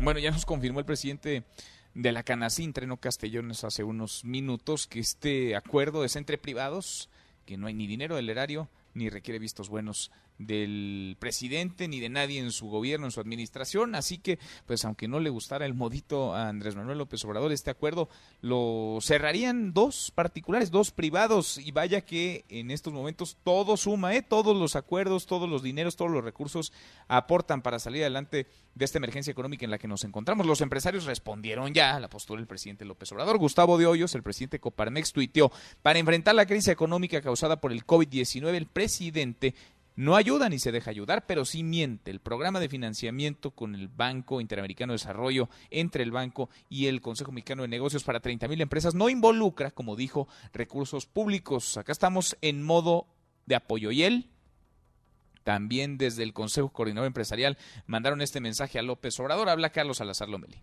Aquí, como bien se ha reiterado y se, y se ha repetido, no queremos la confrontación. No es momento de ningún de ninguna situación que nos lleve a diferencias. Tenemos que sabernos unir y tenemos que entender que todos, en cualquier rincón que estemos en el país, tenemos un problema, tenemos una opinión, pero también tenemos una solución. Y esperemos nosotros ser escuchados por todos, por nuestro Congreso, por nuestra autoridad ejecutiva. Bueno, y volvemos a la Cámara de Diputados. ¿Cómo van las cosas? ¿Hubo o no reunión? ¿Hay o no acuerdos en, dentro de la Junta de Coordinación Política? Tocamos base contigo otra vez, Angélica Melina. Angélica, buenas tardes.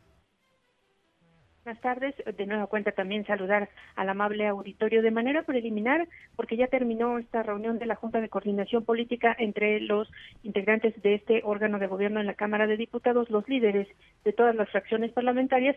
Y bueno, pues el acuerdo preliminar hay que subrayarlo, Manuel, porque la Cámara todavía no confirma en qué habrían quedado estos acuerdos, aunque tenemos información, noticias por parte de algunos coordinadores parlamentarios de que los acuerdos habrían sido los siguientes.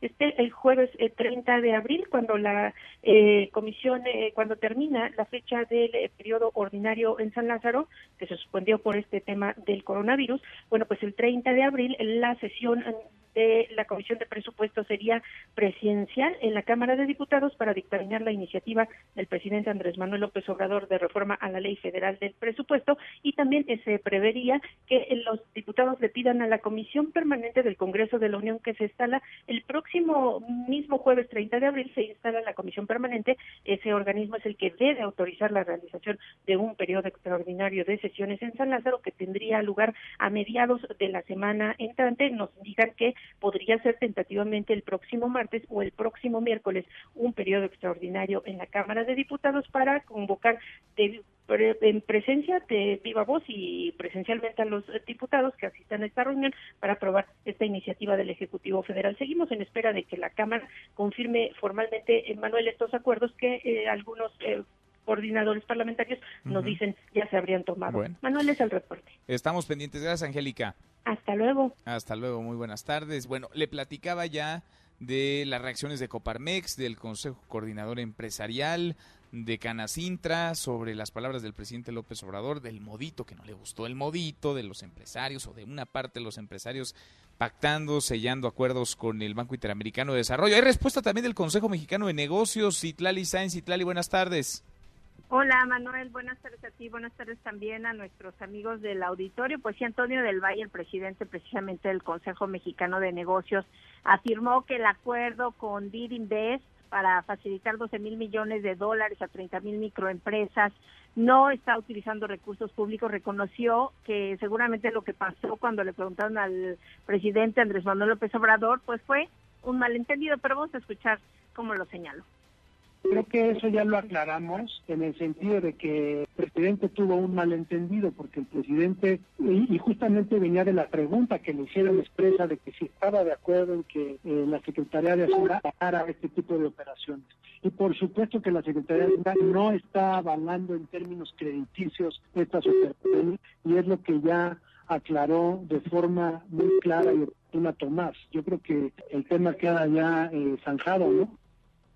Y es que hubo una conferencia telefónica precisamente con Antonio del Valle y lo acompañó Tomás Bermúdez, él es eh, representante del Banco Interamericano de Desarrollo, quien precisamente aclaró que México a través de la Secretaría de Hacienda, es accionista de Bid Invest, esta institución financiera, y que pues por ello habían hablado ya con el titular de la Secretaría de Hacienda sobre esta iniciativa y que precisamente le pareció buena para apoyar a las pequeñas empresas. Pero vamos a escuchar lo que dijo. Y como yo dije al principio, México es accionista de Bid Invest a través de la Secretaría de Hacienda. Y cualquier intervención que hacemos este, en cualquier país, particularmente en México, como accionista, eh, la Secretaría de Hacienda pues da el visto bueno o la anuencia para la operación. Nosotros conversamos esta, esta iniciativa con la Secretaría de Hacienda y ellos entienden que es una buena iniciativa en términos de suministrar eh, apoyo a las cadenas de valor. Es por eso que se menciona lo del apoyo.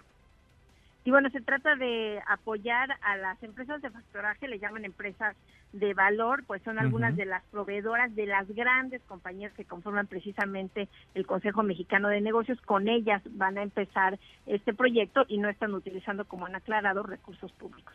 Manuel, mi reporte al auditorio. Bueno, pues está hecha la aclaración. Veremos qué dice mañana, si es que dice algo el presidente López Obrador del tema. Gracias, Itlali. Buenas tardes. Muy buenas tardes. Bueno, y sobre el avance del COVID-19, que hasta ahora registra ahí en el mundo más de 3 millones de contagios y más de 209 mil fallecidos, la Organización Mundial de la Salud advirtió que la pandemia está lejos de terminar. Tedros Adhanom, el director general de la OMS, expresó preocupación por el aumento de casos en África, Europa, América Latina y en algunos países asiáticos. Y la jefa de gobierno Claudia Sheinbaum presentó un portal de transparencia sobre el coronavirus. Pide no politizar el tema del COVID-19. Ojalá la escuchen todos, ¿eh? Adrián Jiménez, Adrián, buenas tardes. Buenas tardes, Manuel. Te saludo con gusto, igual que al auditorio. La jefa de gobierno, Claudia Sheinbaum, reprobó que algunos gobernadores utilicen la epidemia de COVID-19 con fines políticos o electorales al advertir que ello reduce la posibilidad de atención a la ciudadanía.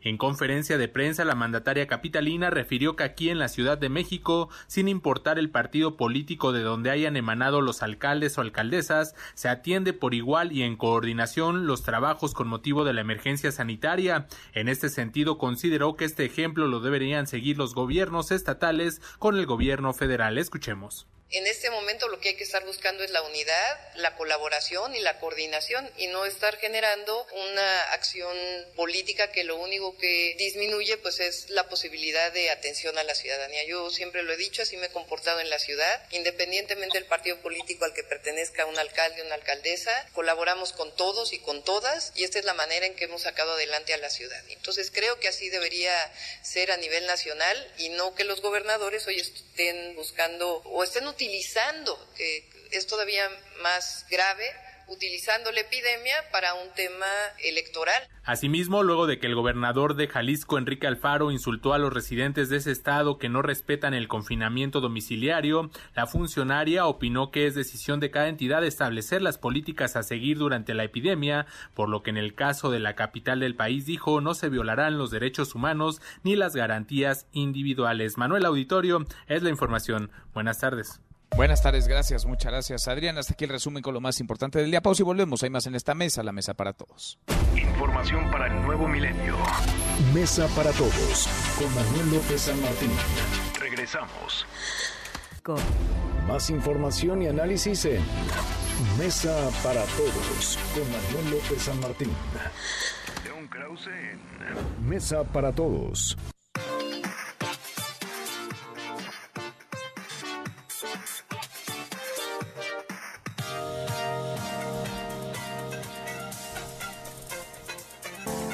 Seguimos, volvemos a esta mesa, la mesa para todos. Querido León, León Krause, después del metidón de pata de Donald Trump la semana pasada, que ya, vaya, pues se acumulan, ¿no? Varios, pero en este momento y en esa circunstancia decir que quizá podría ser, o esbozar la posibilidad que quizá sea buena idea ingerir, inyectarse desinfectante, pues eh, ya rompió cualquier parámetro, hasta para Donald Trump. Querido León, ¿cómo te va? Muy buenas tardes.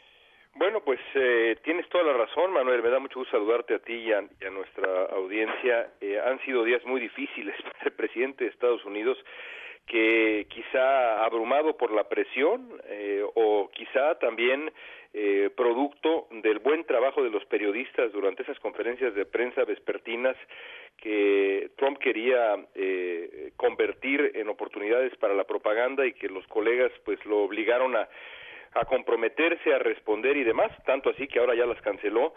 Trump se ve eh, desequilibrado, más que nunca eh, ha cometido errores que le han ganado la burla de todo Twitter, el último de ellos el eh, decir que si los periodistas hemos ganado o han ganado los premios Nobel, o más bien Noble, debió decir Nobel, pero en realidad dijo Noble y bueno, ya tuvo que borrar el tuit y demás. Creo que el hombre está rebasado por la presión y por las encuestas que lo ponen en este momento muy por debajo de, de Joe Biden cuando quedan pues cada vez menos, eh, menos meses para la elección presidencial.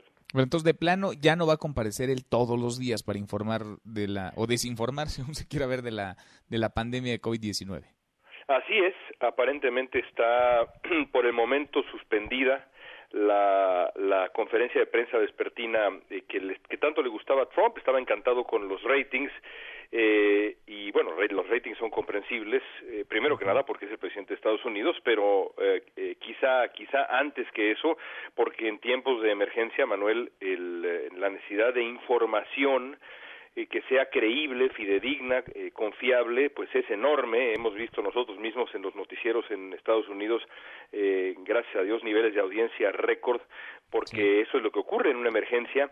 El problema es que Trump mm, eh, aprovechaba esto para decir barbaridades, entre ellas y el colmo, algo que yo creo que no se le habría ocurrido ni siquiera al más eh, eh, enloquecido de los genios eh, de la comedia o de la sátira, sugerir esa locura de la inyección de desinfectantes para, para curar el coronavirus, que ya luego dijo Trump, no, no, era una broma, como si bromear, que no era el caso, pero como si bromear con algo así hubiera sido eh, también aceptable. En fin. oye, oye, León, hablabas, decías, los números de Trump. Tiene ya la elección a la vuelta de la esquina. Eh, los demócratas están, afortunadamente, para ellos, desafortunadamente para Donald Trump, más unidos o parecen estarlo más cuestionados eh, que nunca. ¿Están a la baja? ¿Está mal la popularidad de Trump hoy en los Estados Unidos? Está eh, no como podría estar, digamos. Eh, al, al, principio eh, tuvo y registró un repunte Trump, pero desde entonces se ha estabilizado. Y creo que hay varias encuestas que, que, que valdría la pena subrayar. A mí me gusta una en particular eh, que tiene que ver con eh, la, la, aprobación de los gobernadores y el presidente en distintos estados. Es decir, ¿en quién confía la gente? ¿En los gobernadores o en el presidente?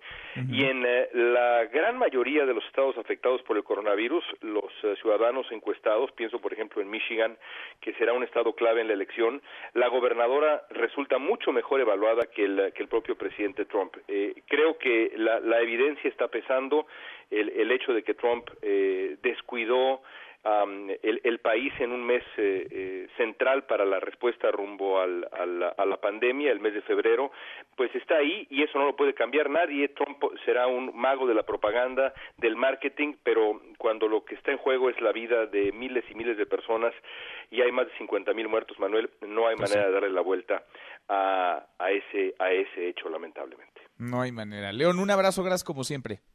Al contrario, un abrazo para ti. Es León Krause, nosotros con esto cerramos, con esto nos vamos. Gracias, muchas gracias por habernos acompañado, gracias por arrancar acá la semana. Yo soy Manuel López San Martín, se quedan con Nicolás Romay, Radio Marca Claro. Nos vemos al rato, arrancamos hoy, 10 de la noche en ADN 40, ya nos encontramos en República MX y aquí nos vemos, nos escuchamos, nos encontramos en esta mesa, la mesa para todos. Mañana, como todos los días, pásenla muy bien, ya casi es viernes. MBS Noticias presentó Mesa para Todos con Manuel López San Martín. Un espacio donde todos tienen un lugar. Este podcast lo escuchas en exclusiva por Himalaya. Si aún no lo haces, descarga la app para que no te pierdas ningún capítulo. Himalaya.com